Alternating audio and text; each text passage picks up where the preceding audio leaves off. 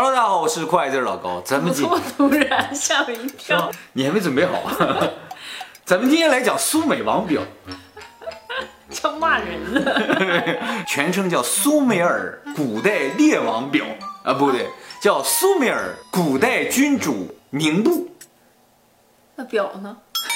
这个苏美王表呢，是在这个美索不达米亚苏美文明的那个遗址中挖掘出来的，上面记载了整个苏美王朝历代的国王的名字和他们在位的时间。这苏美文明不了解的观众可以看一下我们以前的视频啊，就是人类现在挖掘出来的地球上最古老的文明啊。水开了啊，这水开的时间够长啊。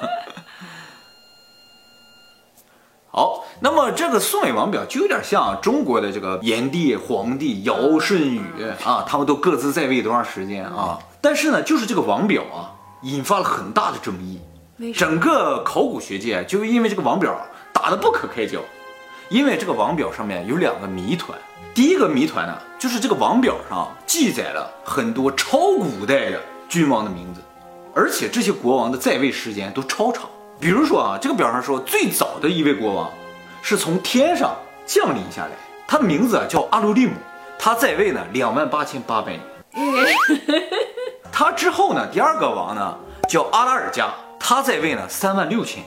第三代王呢叫做恩门卢安娜，他在位呢四万三千两百年。第四代王叫恩门加莱纳，统治两万八千八百年。第五任叫杜姆齐德，统治了三万六千年。第六个叫恩西帕齐丹纳，统治两万八千八百年。第七个叫恩门杜莱纳啊，我刚才也提到个类似的名字啊，那个是第四个叫恩门加加莱纳啊，这个叫恩门杜莱纳。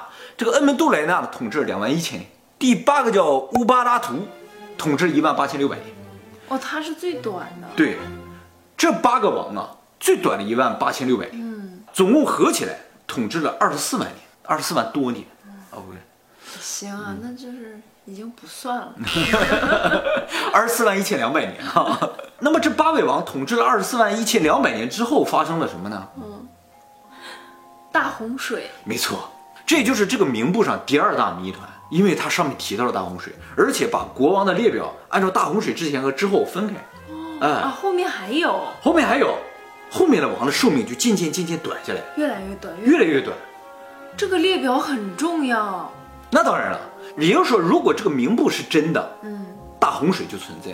现在大洪水存不存在是有很大争论的，因为考古学界说根本就没找到大洪水的证据。但是在各地的文化中都有记载，有。对，对，圣经里有说，对不对？对苏美文明这个石碑上有说，对不对？中国的大禹治水，对不对？哦，这也是大洪水。如果有一天大洪水被证实了，那咱们现在认为是神话那些东西啊，就有可能不再是神话了。我现在也不太相信它是神话。就是神话给人的感觉就是编造，但是你仔细理解这两个字，神话无非就是神的故事。如果这个神是确实存在的东西，那神的故事本身可能就是历史。那么关于大洪水呢，我们以后专门做视频再给大家讲解啊。我有点好恐怖，我理解姚伟哥太恐怖了。啊，我我们以后会做视频讲解的。那么说到上面这两点，尤其是一个王在位三万年、四万年，有些人就会觉得这东西可能是瞎编的嘛。但是最可怕的是，这个表啊，越往下读啊，越恐怖，因为啊，写着写着，就是到了考古学能够考证的范围之内的话，它就变得异常的精准。哦，就是到后面这些王啊，就是我们现在的考古学已经认证啊，确实存在，在那个年代啊，在位多长时间，嗯，越来越准，越来越准啊，对。哦，最后就全对上了。而且呢，苏美王朝之后啊是巴比伦王朝，巴比伦王朝之后是亚述王朝。那巴比伦王朝也有巴比伦王表，亚述王朝也有亚述王表，这三个表是完全可以连在一起的，极为精准。那巴比伦王朝和亚述王朝因为离我们相对来说比较近，所以考证呢就更精准一些，就发现完全没有问题。而且亚述王朝还有巴比伦王朝的那个王表上也有提到苏美王朝这些东西，啊都是一样的。哎，而且这个王表啊不是这一份儿，总共在这个苏美文明的遗迹里发现十六个，十六个全都一样，那就是真的啊。你就会觉得这个表可信度应该很高，对不对？但是它前半段是什么？前半段有点不着调。对呀、前半段那么不着调，到后面变得十分精准，都在一块石头上。可是你发没发现，中国的神话以前也是很不着调的？盘古开天，后羿射日，女哦娲补天。但是啊，盘古开天不会和清朝的历史写在一起，你懂没？比如说，你要现在写中国历史，你会从盘盘，你你比如说你现在写中国历史，你会从盘古开天开始写吗？哎，我喜欢这期。是吗？那么现在考古学啊考证的苏美文明最早的一代王啊，叫做吉尔加美什。这个吉尔加美什也出现在这个王表上，但是这个王表上写吉尔加美什在位时间一百二十六年。考古学现在知道第一位是他，但是呢，并不知道他在位多长时间。那个王表上写的他大概是两千六百年到两千七百年在位。这个考古学家也目前认证他确实在这个时间在位，但是一百二十六年不合理，这就说明他不是人。但是呢，人家苏美文明是非常严谨的，在这个吉尔加美什史志上有记载说，他呢其实是半神半人，他三分之二的血统是神，三分之一的血统是人，他拥有神的智慧和力量，但是他没有神的寿命，所以他在位只有一百二十六年，从他之后就特别短了，比如说在位三十年、六年、九年。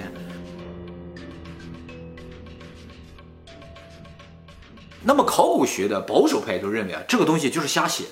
他为什么要写一堆神一样的这种君主的存在呢？就是为了强调着王权神授，就是国王的权力是由神一代一代传下来的，所以不可动摇。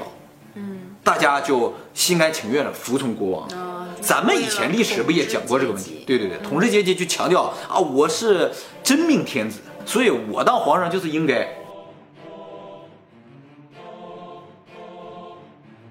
那么还有一部分学者呢，就像我们一样，就认为呢这事儿跟外星人有点关系。那么支持外星人说的人啊，找到了一个比较好的根据，能够驳倒那些保守派。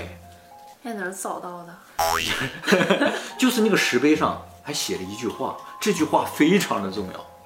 这个石碑上说，它不发生大洪水了吗？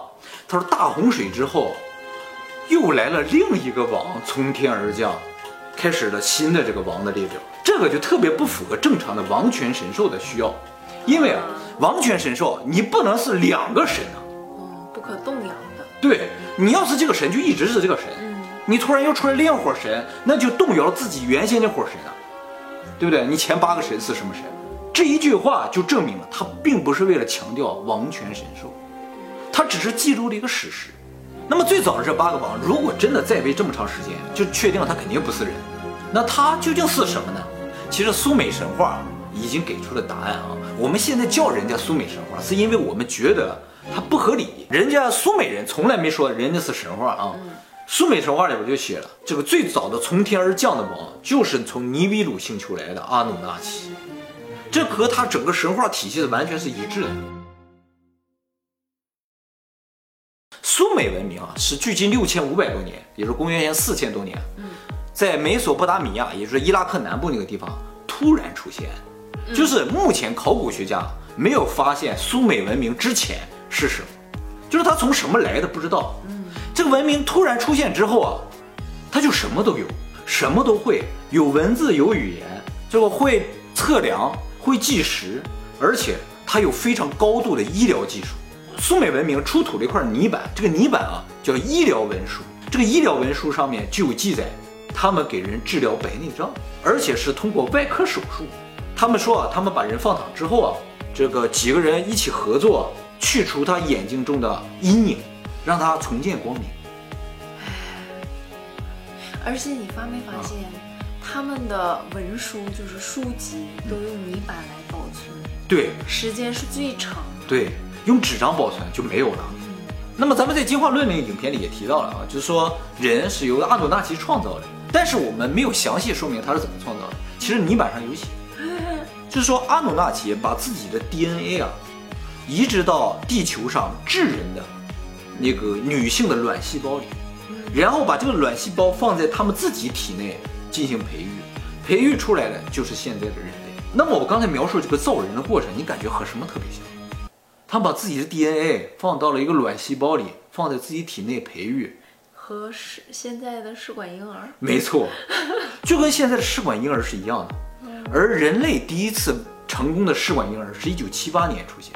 嗯，在六千多年的苏美尔人，他们就已经提到这个事情。然后啊，他们还有高度的天文学知识，他们对太阳系了解，在现在的天文学来看的话，都是让人惊讶的。比如说啊，他们知道八大行星的存在，而且顺序排的完全正确。他们甚至知道海王星是什么颜色，这个正常人用眼睛是看不到，你用你用正常的望远镜也是看不到的，得用超高级的天文望远镜才能看到，因为海王星距离地球的距离啊是地球距离太阳距离的三倍，而且太阳是恒星，它发光你能看见，海王星它不是恒星，它离太阳特别远，亮度特别低，是根本看不见的一颗星。但是他们知道它是蓝色。人类最早什么时候知道海王星是蓝色的呢？是美国的一个叫航海者计划，呃，在一九七七年发了两个叫宇宙探测飞行器，这两个宇宙探测飞行器飞到了一九八九年，也就是说飞了十二年，飞到了海王星附近，拍了几张照片发回，人们才看到，哇，海王星是一个蓝色的星球。但是苏美尔人已经知道了，他们怎么知道的？从那边来吗。嗯，我觉得现在除了我，都没有人能和你交流了。是啊。那么苏美文明描述的太阳系和我们认知的太阳系只有一点不一样，那不一样。就是他说火星和木星之间啊有一个椭圆形的轨道，在这个轨道上运行的叫尼比鲁。哦，就是他们的星球。对。那么以前我们影片也讲了，尼比鲁每三千六百年进入太阳系一次。那么阿努纳奇呢，就是尼比鲁上居住的这些人啊，他们在四十万年前的时候来到地球掘金。他们为什么要掘金呢？就是因为他们星球开发过度，然后资源都采集没有了，星球本身质量也变得很小，所以他们的星球拉不住他们的大气了，大气都已经飘散了，就像月球一样，质量太轻，拉不住大气。为了重建他们的家园，重新拉住他们这个大气，所以他们需要重金属。一个稳定的重金属就是金，他们就到地球上来掘金，拿回到自己星球，增加自己星球的重量，这样的话就能拉住大气。我现在就有点飘了，怎么了？缺金了。是吧？得用金条把你压住，是吧？